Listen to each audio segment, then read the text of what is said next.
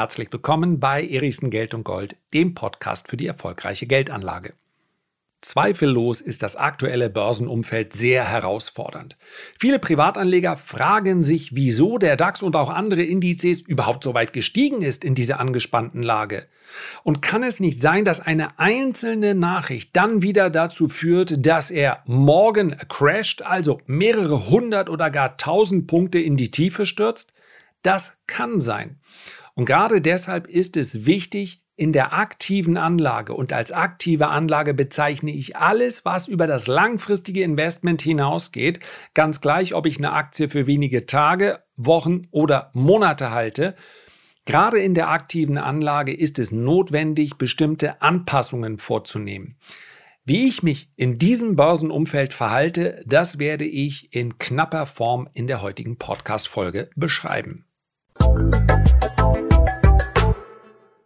So, die treuen Hörer dürfen nochmal für 45 Sekunden Kaffee schlürfen oder aus dem Fenster gucken. Alle anderen hören bitte zu, denn das, was ich gleich zu Beginn sage, ist die Grundlage für den Erfolg an der Börse. Privatanleger scheitern häufig an der Börse. Das kann man so pauschal sagen, immer dann, wenn sie sich am aktiven Handel versuchen. Warum? Weil aktiver Handel ein gewisses Handwerk und Erfahrung erfordert. Zuerst das Handwerk, dann die Erfahrung. Das eine kann man kaufen, erlernen, mit viel Mühe erringen oder auch mit viel Freude und Leidenschaft. Das andere ergibt sich dann mit der Zeit. Nur weil ich in meinem Leben schon sehr, sehr häufig geflogen bin, heißt das nicht, dass ich weiß, wie man ein Flugzeug startet und landet. Und so ähnlich ist das mit dem aktiven Handel an der Börse. Nur weil ich schon lange langfristig in ETFs oder Aktien investiere, heißt das noch lange nicht, dass ich weiß, wie man im kurzfristigeren aktiven Handel unterwegs ist. Und weil das viele Privatanleger gerade in den Börsenphasen, in denen man vermutlich die größten Chancen findet, versuchen, nämlich den Markt zu timen, entstehen hier Verluste, die absolut unnötig sind. Ich denke, wir sind uns darüber im Klaren und sind uns vielleicht auch einig, dass ein Investor wie Warren Buffett sowohl das Handwerk erlernt hat, als auch über die Erfahrung verfügt. Dennoch hat er sich aus dem Timing komplett rausgehalten. Er ist immer investiert geblieben. Er hat durchaus in einigen Phasen etwas kräftiger investiert, gab ja gerade eine Übernahme. In anderen Phasen hat er sich zurückgehalten und wenn er dachte, seine eigene Aktie ist zu billig, dann hat er auch dort zurückgekauft. Äh, also zurückgekauft die Aktie, investiert in das eigene Unternehmen Berkshire Hathaway. Privatanleger werden, wenn sie spontan den Entschluss fassen, jetzt doch mal lieber das Depot aufzulösen, Klammer auf, ich kaufe natürlich später zu viel tieferen Kursen dann wieder zurück, Klammer zu, vermutlich das genau in der Nähe der Tiefs machen, weil dort das Bauchgefühl dann so laut schreit, raus, raus, raus, das kann alles nichts werden. Du hast es ja schon immer geahnt, die Börse ist ein gefährlicher Ort. Lass mal erstmal die Kurse nach unten auspendeln und später kaufst du dann wieder zurück. Das kann gut gehen, in den allermeisten Fällen geht es aber schief, denn es war nicht Teil einer Strategie, Teil eines Planes, sondern es kam spontan. Lautet also meine Empfehlung gleich ganz am Anfang. Langfristig einfach weitermachen. Strategisch kaufe ich zum Beispiel auch persönlich einfach nach Plan weiter. Das heißt, ich habe meine regelmäßigen Raten und dort investiere ich dann in die Unternehmen, die halt in meinem langfristigen Depot liegen. Ich nutze nicht mal ganz bewusst immer nur Schwächephasen. Ich will nicht nur Schwäche nachkaufen. Ich habe zum Beispiel kürzlich ein Unternehmen in der Nähe des Allzeithochs nachgekauft weil ich gesagt habe, die Quartalszahlen waren überzeugend und obwohl das Unternehmen in der Nähe der Allzeithochs waren, ja, viele Leser wissen, wovon ich spreche, ist die Aktie aber günstiger, weil die Ergebnislage so viel besser ist. Das heißt, auch eine Aktie, die recht deutlich gestiegen ist, muss ja nicht zwangsläufig teurer werden, wenn die Ergebnisse sich noch mehr verbessern. Ich kaufe nicht nur Schwäche nach, denn das wäre wieder ein anderer strategischer Ansatz. Dann habe ich möglicherweise über Jahre hinweg und einige Trends, einige Entwicklungen können ja Jahre dauern. Wer weiß, wie lang die Schwäche in China-Aktien noch andauert. Bin ich davon überzeugt, dass ich hier langfristig eine positive Rendite erziele? Bin ich. Aber langfristig heißt fünf, sieben, zehn Jahre. Und wenn ich jetzt permanent China-Aktien nachkaufen würde in, den, in die relative Schwächephase hinein, dann ist das nicht das, was ich geplant habe. Dann übergewichte ich quasi, quasi den schwächsten Teil im Depot. Also, langfristig einfach dabei bleiben und man hat ja bestenfalls einen eigenen Plan aufgestellt. Beim ETF-Plan ist es ganz einfach, weitermachen. Immer mal prüfen, wie hier zuletzt schon besprochen, ob der ETF überhaupt noch das beinhaltet, was ich mir vorgestellt habe. Beispiel ETF, Emerging Markets. Ja, da ist ja China mit drin, fast 60 Prozent. Wenn ich also gesagt habe, ich wollte eigentlich die Schwellenländer Südamerika und so weiter, dann war der taktische Fehler schon vorher. Den kann man natürlich beheben. Man kann auch einen Emerging Markets ETF ex-China kaufen. Das ist dann aber ein Plan, der vorher steht oder gegebenenfalls angepasst werden muss, weil man etwas übersehen hat. Wenn man mit der aktiven Anlage nichts am Hut hat und sich sagt, die Zeit spare ich mir, ich kümmere mich lieber um mein Blumenbeet, um mein Golfspiel, um Fußball oder sonst irgendwas, denn für mich ist Geldanlage eine Pflichtaufgabe, ist das vollkommen in Ordnung, jetzt nach fünf Minuten Schluss zu machen und sagen, danke Eriksen nochmal für die Bestätigung, schönen Tag noch. Wünsche ich ebenso, schönen Tag noch. Wer im aktiven Handel mit dabei ist. Das heißt, jeder, der hier über das langfristige Investieren an der Börse aktiv ist.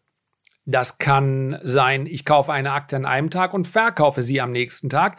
Das kann aber auch bedeuten, ich kaufe eine Aktie und möchte sie gerne mit 30 oder 40 Prozent Gewinn in ein paar Wochen oder Monaten verkaufen. All das ist aktive Anlage. Immer dann, wenn ich sage, ich halte die Aktie nicht bis zum St. Nimmerleinstag, sondern ich möchte sie dann gegebenenfalls auch wieder verkaufen. All das ist für mich aktive Anlage.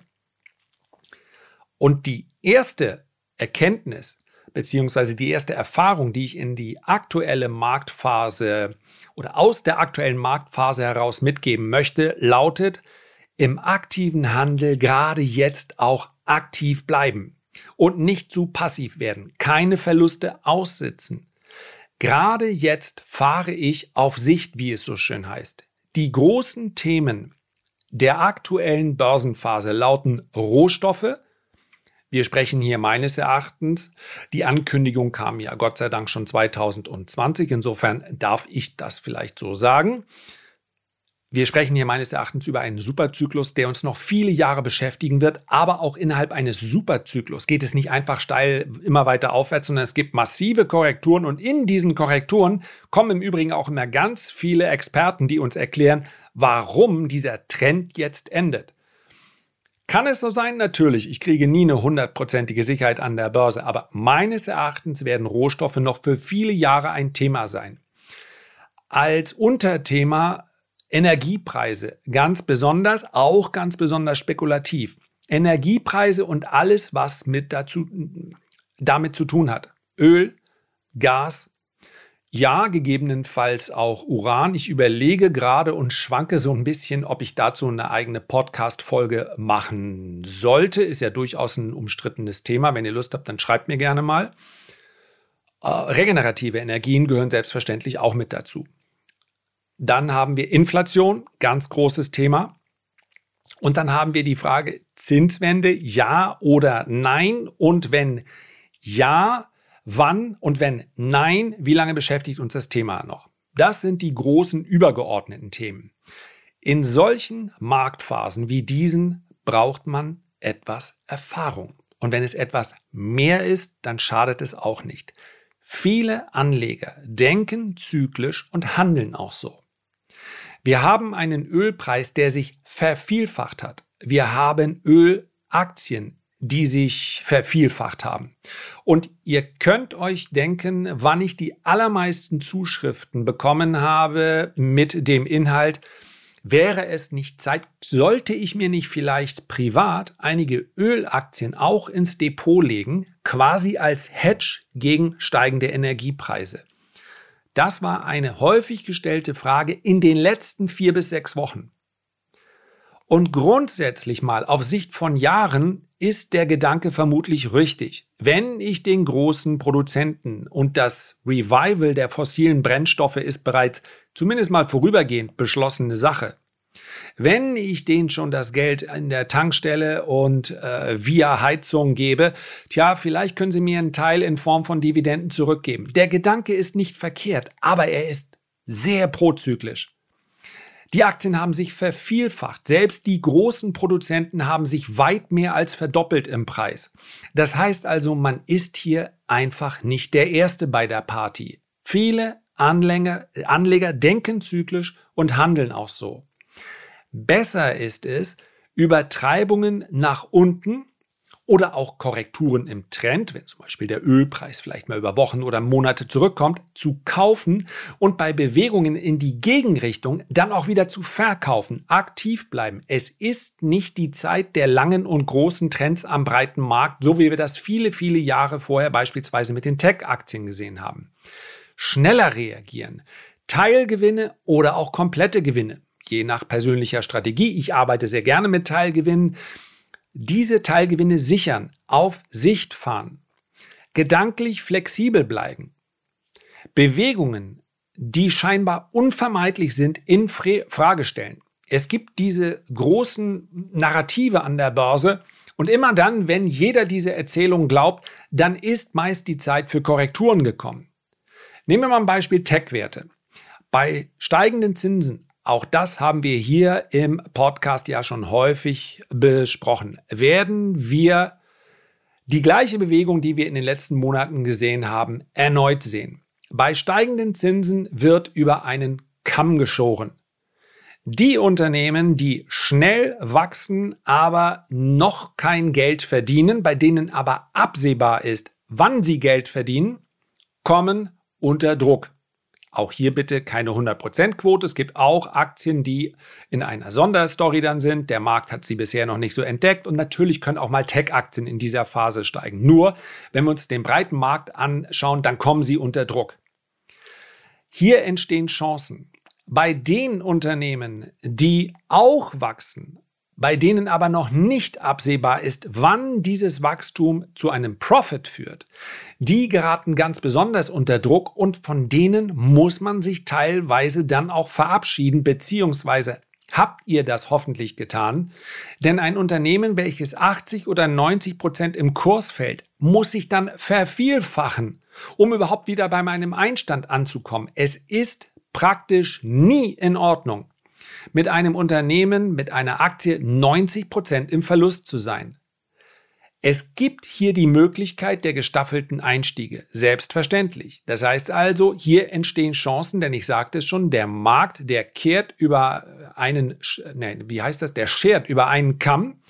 Und selbstverständlich, wenn ich da Unternehmen identifiziert habe, von denen ich sage, die wachsen 25, 30 Prozent pro Jahr, absehbar für viele, viele Jahre noch, und noch dazu ist Tech ja letztendlich geopolitisch nicht so belastet wie einige andere Branchen. Also warum soll ich da nicht zugreifen? Völlig in Ordnung. Aber denkt dran, Übertreibungen in beide Richtungen. Das heißt also, wenn Tech-Werte erstmal unter Druck geraten, dann endet diese Druckphase meist mit einer Übertreibung in die verkehrte Richtung, dass ich also vielleicht mit einem ja, Multiple von 10 oder 15 ein Unternehmen kaufen kann, was 30 Prozent pro Jahr wächst. Auch das muss man mit einplanen. Wichtig ist nur, dass der Plan vorher steht. Und solange ich einen Stop bei Null platziere, habe ich dann am Ende auch die richtige Positionsgröße für mich. Sind steigende Zinsen unvermeidlich bei der aktuellen Inflation? Vielleicht sind sie das.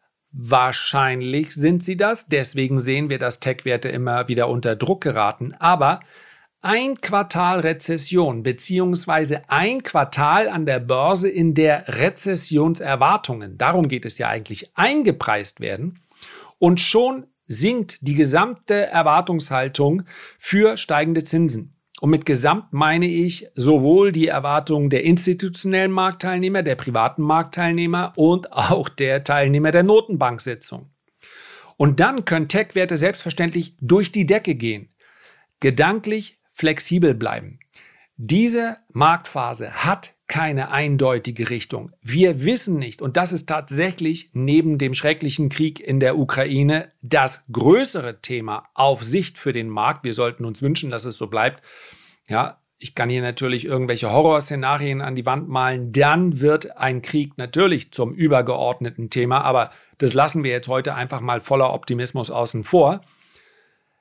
Für die Börse ist entscheidend, wie lange die Inflation auf diesem Niveau verbleibt, wie stark die Notenbanken reagieren müssen und ob diese Reaktion vorübergehend sein wird oder nicht. Es spricht vieles dafür, dass die Realzinsen klar negativ bleiben werden, egal was passiert. Positive Realzinsen sind praktisch undenkbar.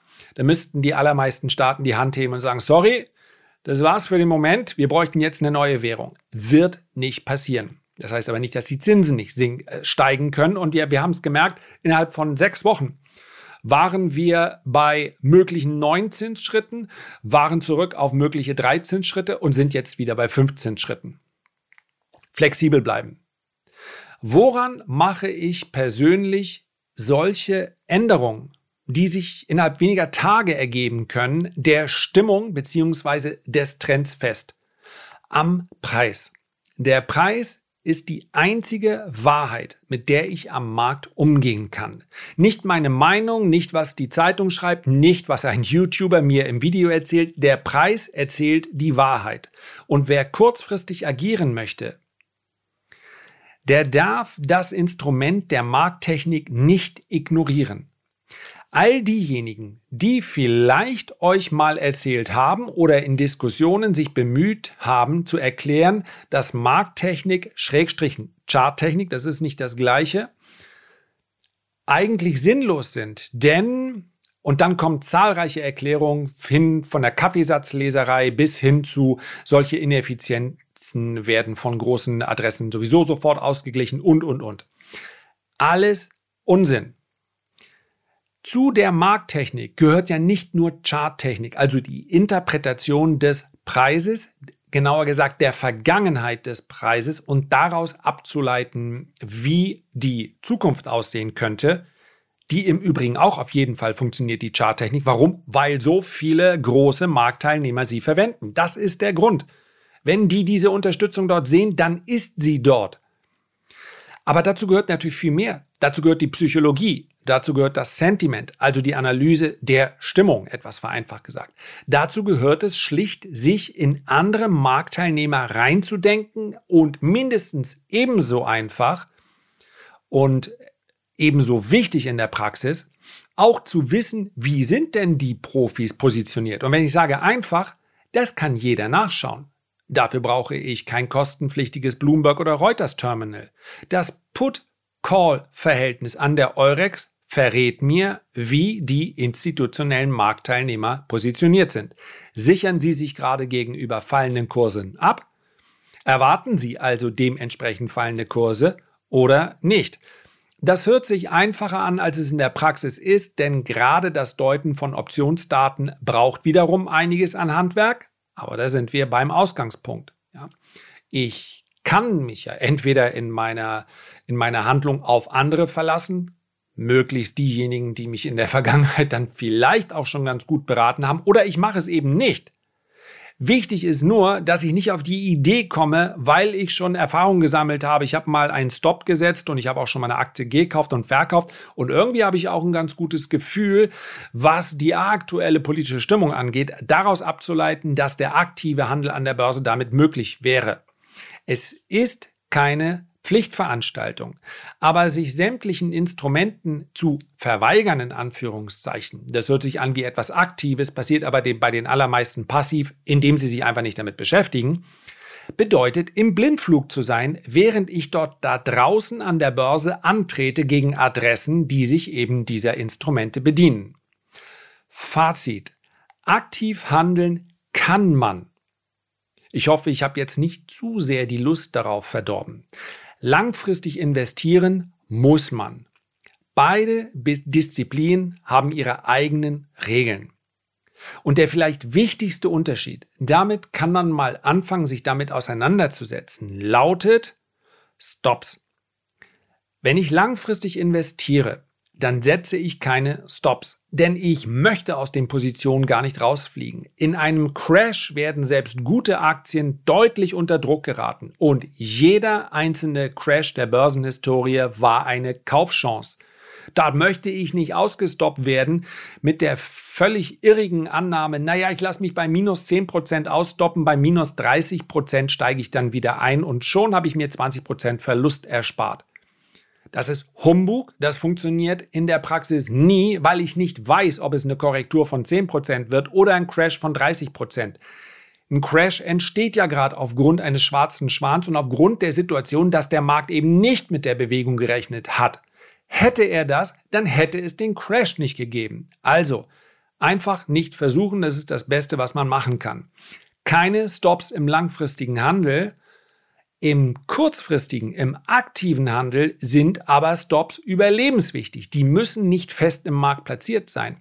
Wenn ich das schaffe, dann können es auch mentale Stops sein. Zum Beispiel ein Wochenschlusskurs oder ein Tagesschlusskurs unter dieser oder jener Marke sorgt dafür, dass ich dann diszipliniert die Position auflöse. Verluste gehören zum aktiven Handel mit dazu. Und wer weiß, ich kann mit Verlusten nicht leben, beziehungsweise dann lasse ich es doch lieber im Depot, irgendwann wird schon wieder gut werden. Der springt bitte auf Minute 5 zurück, in der ich dann gesagt habe, wenn man sich mit der aktiven Anlage nicht auseinandersetzen möchte, dann einfach den Podcast aufhören. Hier Ende. Dann sollte man aber sich an dieser Disziplin auch nicht versuchen. Das klingt jetzt sehr nach mahnenden Zeigefinger, aber glaubt mir bitte, es ist absolut aus Überzeugung heraus und es ist zu eurem Besten. Herzlichen Dank für deine Aufmerksamkeit. Ich freue mich, wenn wir uns beim nächsten Mal gesund und munter wiederhören. Bis dahin alles Gute, dein Lars.